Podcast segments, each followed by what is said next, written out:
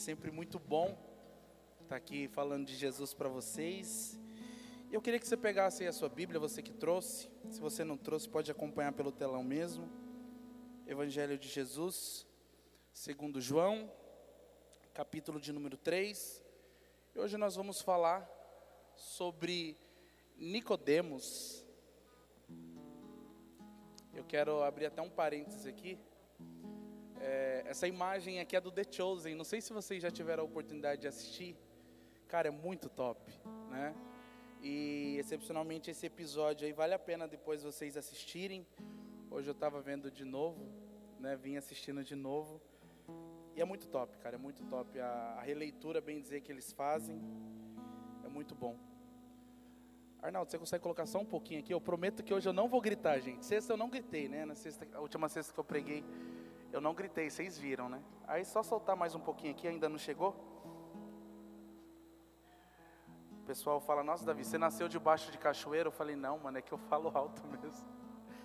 Evangelho de Jesus segundo João, capítulo de número 3. Vai ser uma leitura um pouco extensa, mas faz necessário. E ah, eu estou usando a versão NVI hoje. Amém, gente? Vamos ler? Texto da palavra do Senhor diz assim: Havia um fariseu chamado Nicodemos, uma autoridade entre os judeus. Ele veio a Jesus à noite e disse: Mestre, sabemos que ensinas da parte de Deus, pois ninguém pode realizar os sinais milagrosos que está fazendo se Deus não estiver com ele. Em resposta, Jesus declarou: Digo a verdade, ninguém pode ver o reino de Deus se não nascer de novo. Perguntou Nicodemos: Como alguém pode nascer de novo sendo velho? É claro que não pode entrar pela segunda vez no ventre de sua mãe e renascer. Respondeu Jesus: Digo a verdade, ninguém pode entrar no reino de Deus se não nascer da água e do espírito. O que nasce da carne é carne, mas o que nasce do espírito é espírito. Não se surpreenda pelo fato de eu ter dito: é necessário que vocês nasçam de novo. O vento sopra onde quer, onde quer. Você o escuta, mas não pode dizer de onde vem nem para onde vai. Assim como todos os nascidos do Espírito. Perguntou Nicodemos: Como pode ser isso? Disse Jesus: Você é mestre em Israel e não entende essas coisas? Asseguro que nos, nós falamos do que conhecemos e testemunhamos do que vimos, mas mesmo assim vocês não aceitam o nosso testemunho. Eu falei de coisas terrenas e vocês não creram. Como crerão se falar de coisas celestiais?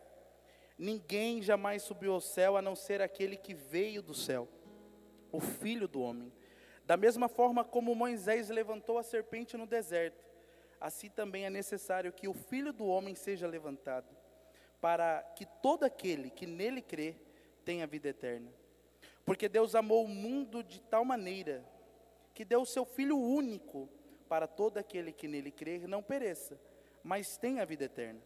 Pois Deus enviou o seu filho, seu filho ao mundo não para condenar o mundo, mas para que este fosse salvo por meio dele. A quem nele crê não é condenado, mas quem não crê já está condenado por não crer no nome do Filho unigênito de Deus, este é o julgamento. A luz veio ao mundo, mas os homens amaram as trevas e não a luz, porque as suas obras eram más. Quem pratica o mal odeia a luz e não se aproxima da luz, temendo que as suas obras sejam manifestas. Mas quem pratica a verdade vem para a luz, para que seja claramente que as suas obras são realizadas por intermédio de Deus. Amém? Amém, gente? Vocês estão comigo aí? É engraçado que há duas sexta-feiras, se eu não me engano, eu falei também de, de um encontro, né, com Jesus. E é um texto que eu gosto muito. Quando a gente fala também sobre o capítulo de número 3 do Evangelho de João, a gente está falando de um texto muito conhecido, é um texto muito pregado, é um texto muito falado. Tenho certeza que por muitas das vezes vocês já ouviram muitos pregadores, muitas pessoas falarem acerca desse texto, né? É um encontro que há muitas há muitos conflitos, né? Há muitas interpretações, mas existe uma verdade revelada nesse texto. Eu queria agora que você redobrasse sua atenção e prestasse muita atenção naquilo que o Senhor tem para nos ensinar nessa noite. O versículo de número 1 começa já evidenciando uma pessoa que é muito importante, né? O próprio Nicodemos. Nicodemos ele não é qualquer pessoa, ele não é apenas mais um, mas uma figura muito importante que representava algo para os judeus. O próprio texto vai dizer que Nicodemos ele era autoridade. Ele pertencia ao sinédrio. Ele era autoridade entre os fariseus, a elite religiosa, a, a, os mestres da lei daquela época. E como eu sempre digo quando eu prego nos evangelhos, quando eu falo acerca do ministério de Jesus, eu sempre gosto de evidenciar que Jesus ele sempre viveu em muitos conflitos religiosos. E em todos eles, vocês vão perceber que quem o persegue, quem o busca condenar, quem quer de alguma forma apontar, acusar, são os fariseus. Afinal de contas, o que eles buscam é justamente isso. E se a gente for falar dos fariseus em si, a gente precisa nós precisamos entender que eles eram é, dedicados à vida religiosa. Os fariseus eles representam a, as doutrinas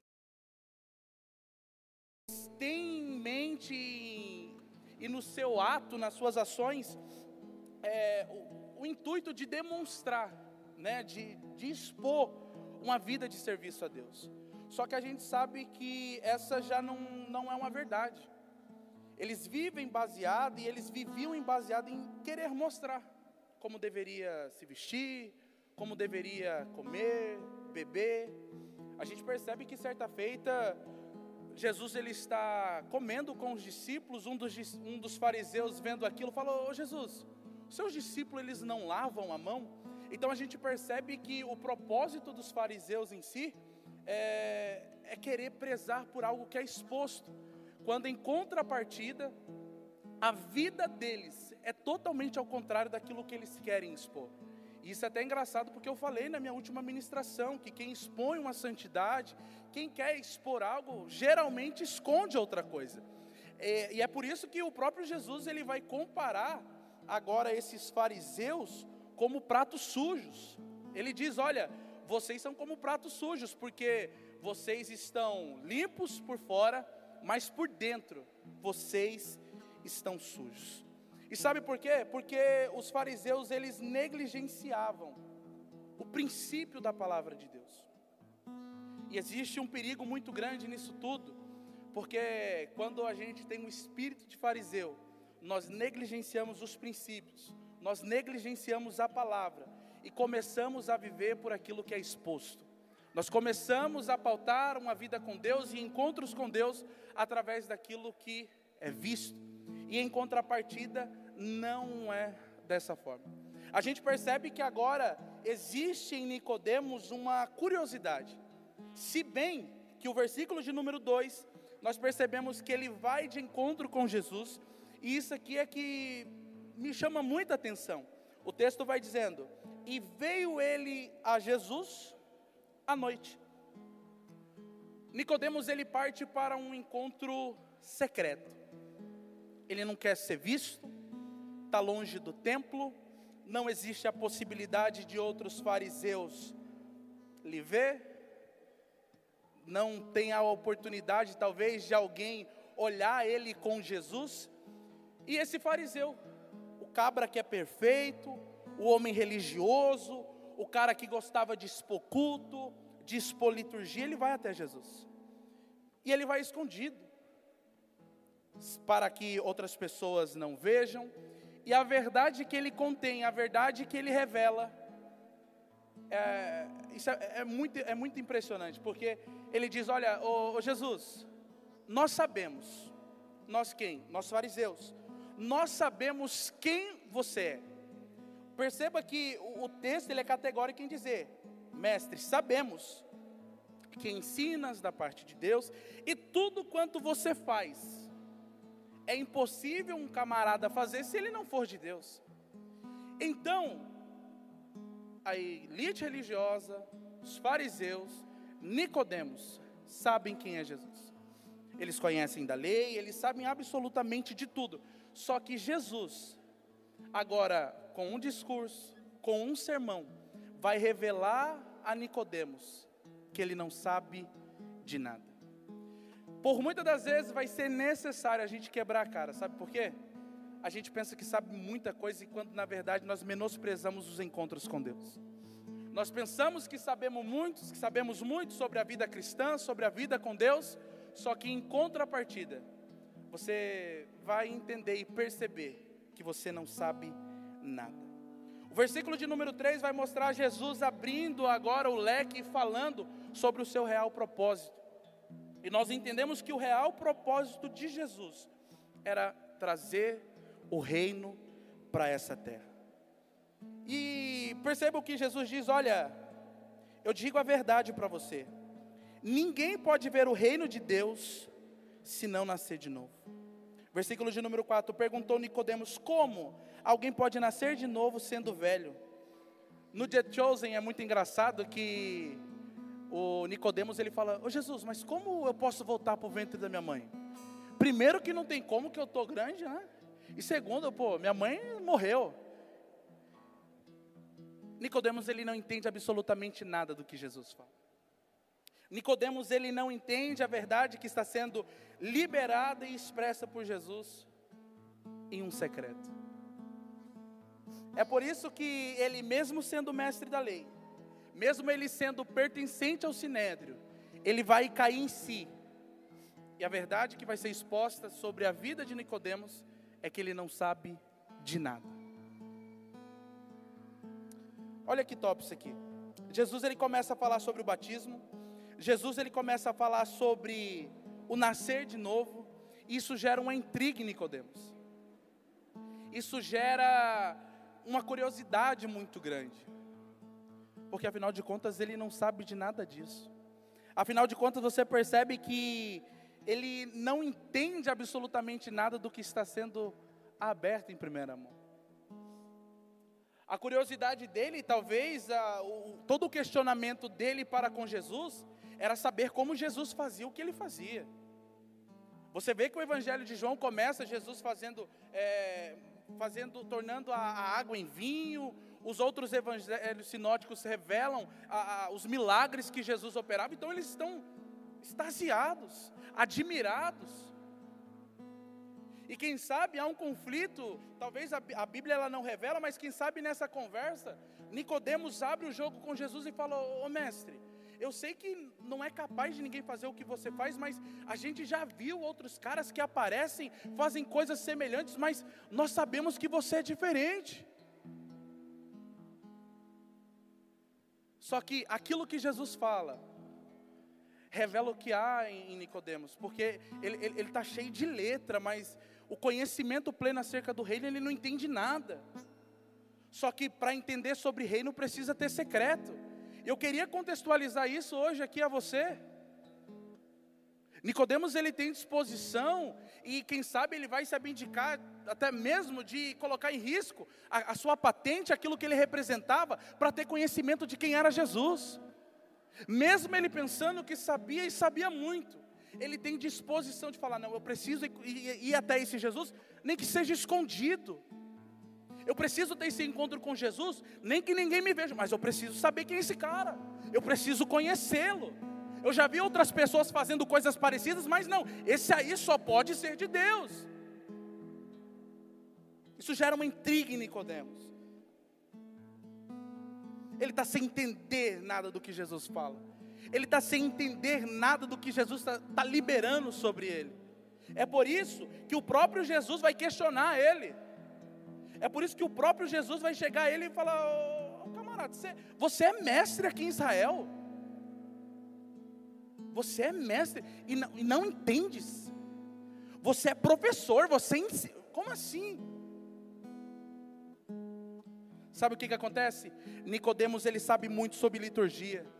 Nicodemos ele sabe muito sobre doutrina, sobre usos e costumes, mas não sabe nada sobre o reino. Deus marcou um encontro conosco nessa noite para com que isso fosse aberto a nós e, e, que os nossos corações estivessem dispostos a receber e entender mais sobre o reino. Nós falamos de tantas coisas, nós pedimos a Deus tantas coisas, mas não temos disposição de conhecer sobre o reino. O pastor falou aqui sobre reino, sobre a oração, sobre o exemplo a ser seguido. É Jesus que nos ensina: venha a nós o teu reino. Meu irmão, é reino na terra, é, é exercer o que foi perdido lá no Éden. Aí a gente fala de tantas coisas, mas não compreende o que, que é o reino. A religião ela faz isso.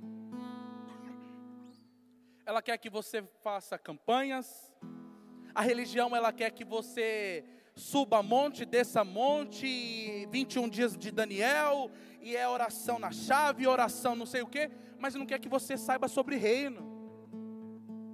Nicodemos sabe tudo, Raquel. Ele sabe sobre as campanhas, sobre o azeite ungido, sabe sobre a vassoura ungida, sobre o tapete de Aladim, sabe de tudo, mas não sabe sobre reino. A gente sabe muito, mas sobre o reino nós não sabemos nada. Está na hora de, de nós queremos buscar em Deus o conhecimento acerca do reino. Venha o teu reino. Precisa ter disposição. Isso aqui é interessante. Vamos continuar aqui. Quem está comigo aí diz amém. Glória a Deus. Sabe o que é louco nisso tudo?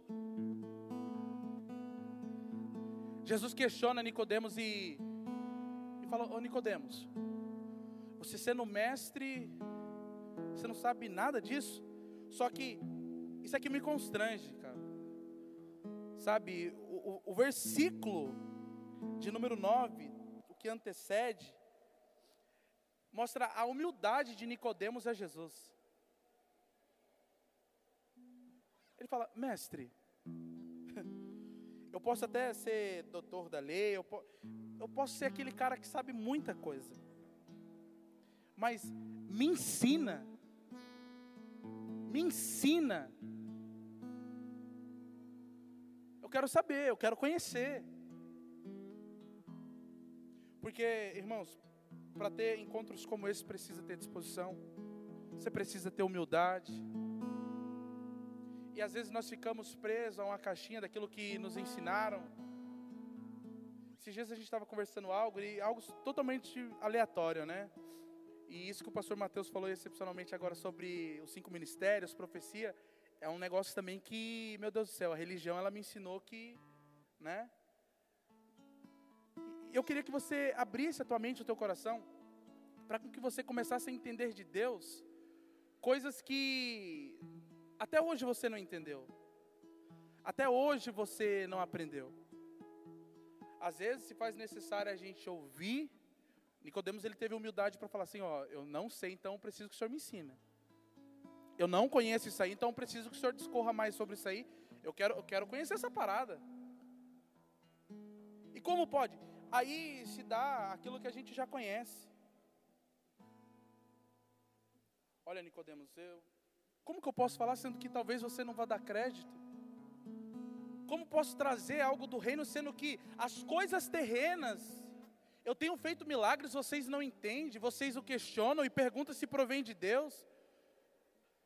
E como posso abrir coisas do reino, coisas celestiais, sendo que vocês não estão aptos a entender?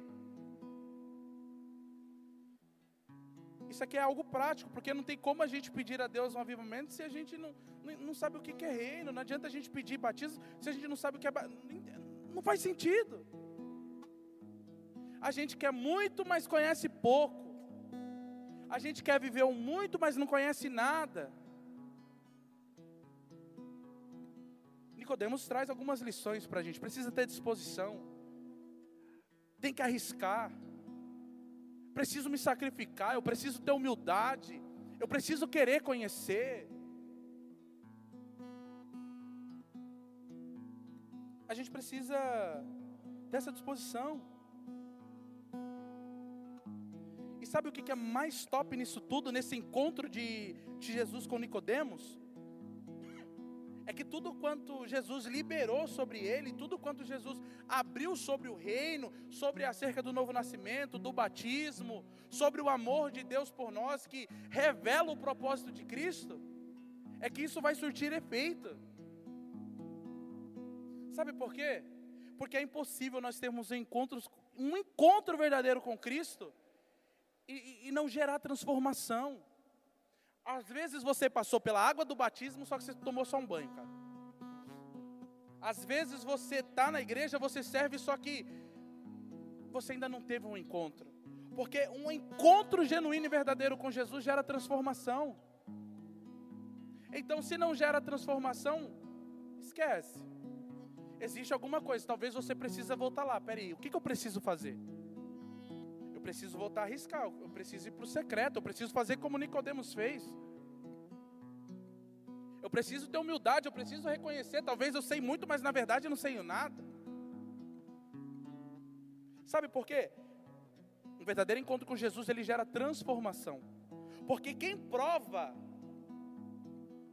do encontro com Cristo, meu irmão, deixa, deixa eu ler um negócio aqui para você. Isso aqui é muito top. O mesmo Evangelho de João, capítulo de número 7, o versículo de número 38. É Jesus que está pregando. Jesus está falando para muita gente agora. E perceba o que Jesus disse. Mas pior que é pequena letra mesmo, hein, Mateus? Meu Deus, pastor. Olha só, preste atenção nisso aqui. E vocês vão entender o que um encontro com Jesus pode fazer na vida de uma pessoa. Versículo 38 diz: É Jesus está dizendo: Quem crê em mim, como diz a Escritura, do seu interior fluirão rios de água viva. O próprio Jesus, versículos que antecedem o 38, ele está dizendo: Eu sou a própria água, eu sou a própria fonte da vida. Só que nesse texto e nesse contexto, a partir do versículo de número 45, a epígrafe do texto vai falar sobre a incredulidade do, dos líderes dos judeus. Jesus está pregando, os fariseus estão ouvindo, os doutores da lei estão ouvindo. Jesus está lá, bonitão, falando: Olha, sou água da vida, abrindo acerca das Escrituras, falando sobre o seu reino, mostrando quem ele é, revelando a sua identidade né? Olha, é o seguinte, eu sou água da vida, e o que eu quero proporcionar é uma vida lúcida para quem crê em mim, o que eu quero pro proporcionar é uma vida de transformação para quem crê em mim. Só que os fariseus ouvindo isso, perceba algo. O texto vai dizer que esse discurso soa para eles como uma heresia, sobre uma falácia. Quem sabe para eles agora é a melhor oportunidade para poder prender Jesus. Quem sabe para eles agora é a, a oportunidade que faltava para com que eles pudessem crucificar Jesus. Porque para eles isso era um absurdo. Para eles isso aí, meu Deus do céu, que heresia brava, rapaz. Como pode esse, esse cabra falar um negócio desse? Aí eles se levantam com voz de condenação. Eles se levantam com voz de julgamento. Você não pode falar isso. Cadê? Chama os guardas aí. Não, esse cabra aí, meu Deus do céu. Mas deixa eu falar um negócio para você. Só sabe o que ele representa. E só dá valor às palavras que ele libera. Quem já teve o um encontro. Quer uma prova disso? O mesmo evangelho de João. Você lembra quando Jesus ele acabara de multiplicar pães e peixes? Vocês lembram? Capítulo de número 6. A multidão está deixando Jesus de lado. Jesus pega, olha para os discípulos e fala: Vocês não vão? Aí o Pedrão, eu gosto do Pedro, cara. O Pedro era da hora. Porque Jesus ele transforma o caráter, a personalidade, irmão. Aí é você que vai ter que dar aquela segurada, né? Pedrão ele puxava espada, mas ele teve encontro, ele conhecia Jesus. Ei, discípulos, vocês não vão? Aí Pedro ele olha para Jesus e fala assim: ó, para onde iremos nós se só o Senhor tem palavra de vida eterna? Eu não preciso de pão, eu só eu preciso de vida. Quem teve um encontro com Cristo, ele é transformado, entende o valor do encontro, entende o valor daquilo que sai da boca de Deus, daquilo que flui de Deus. A gente precisa começar a dar valor a isso. Aí percebo, os, os fariseus estão lá, estão tudo doido. Agora a gente pega esse Jesus aí. Vamos colocar ele na cadeia. Já vamos condenar esse caboclo aí, rapaz. Só que enquanto, ó, aí olha, isso é top demais, gente. Vocês têm que ler esse texto depois em casa, não agora, lê lá na casa de vocês. O versículo de número 50. Isso é top. O Nicodemos. O que no início do, do versículo de número 3 foi ter com Jesus. Ele aparece e aparece em defesa de Jesus. A palavra de Nicodemos para aqueles fariseus é o seguinte, ei, como vocês podem ou como vocês querem condená-lo sem ao menos ouvi-lo? Meu irmão, um encontro transforma. Um verdadeiro encontro com Jesus transforma. Nicodemos aparece, pastor Militão. E ele está dizendo: como vocês ouçam, querer, como vocês querem condenar sem ao menos antes vocês ouvirem. E sabe o que, que eu queria aplicar e o que, que eu fico imaginando?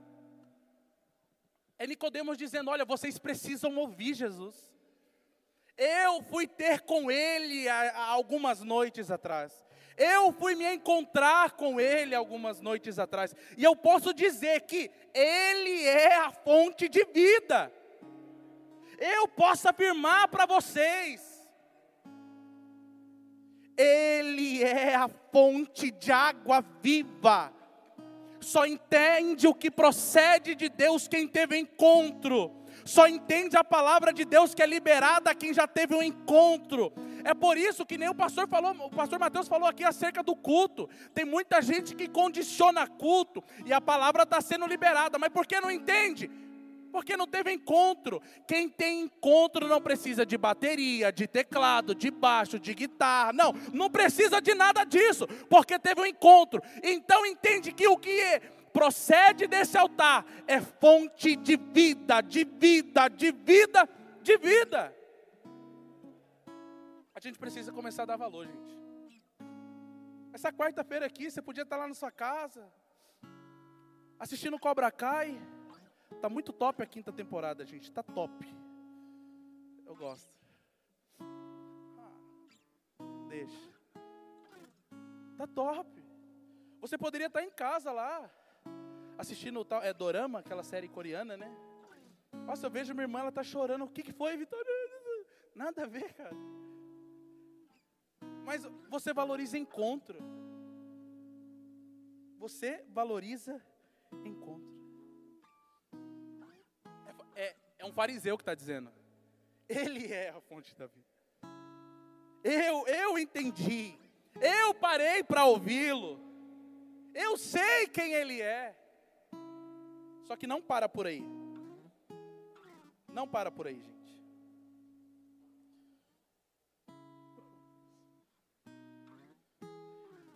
Nicodemos ele deu valor a esse encontro. Né, Dogão? Nicodemos valorizou o encontro e tudo quanto jorrou de Deus sobre ele foi vida. Nicodemos ele, ele não para por aí. A história de Nicodemos não parou nesse capítulo. Agora em um cenário de morte, de crucificação, João capítulo de número 19, versículo 38 ao 40, se eu não me engano. Você lê lá na sua casa lá, irmão. Nicodemos ele aparece mais uma vez na história.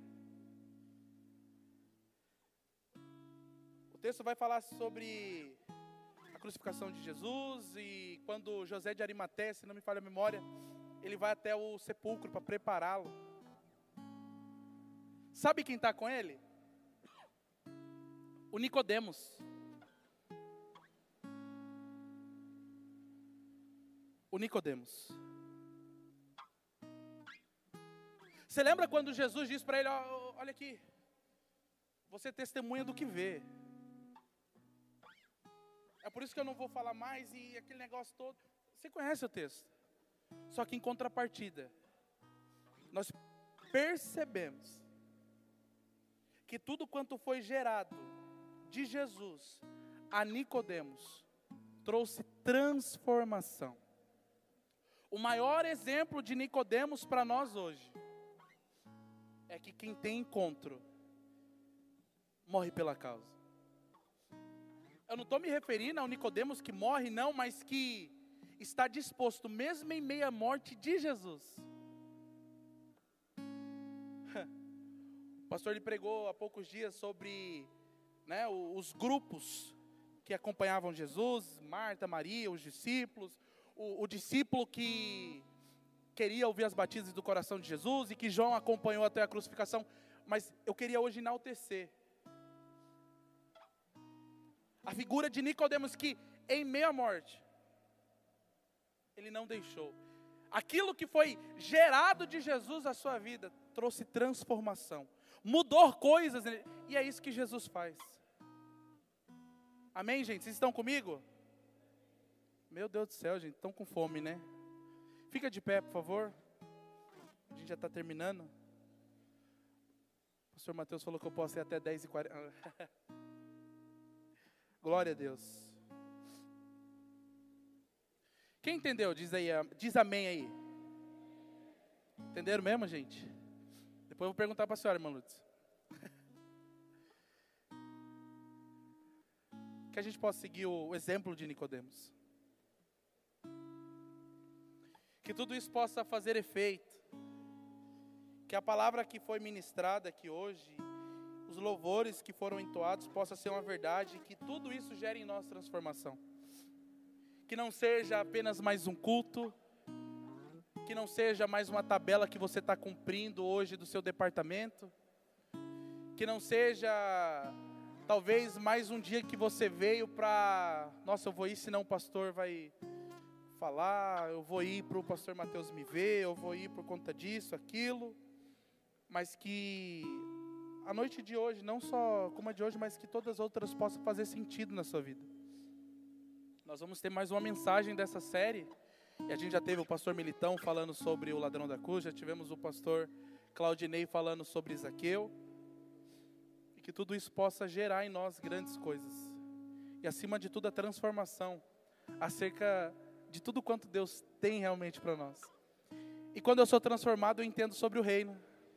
Quando eu sou transformado, ah, meu irmão, muitas coisas mudam. Amém? Eu não sei se dá para o Dogão tocar mais um louvorzinho aí. Dá, Dogão? Deixa Deus te usar então, eu vou orar com você. Deus, nós te agradecemos por esse momento, pelas nossas vidas, por essa quarta na church e por tudo que o Senhor tem feito em nossas vidas. Obrigado pela vida de cada irmão, de cada irmã, de cada lar representado aqui nessa noite.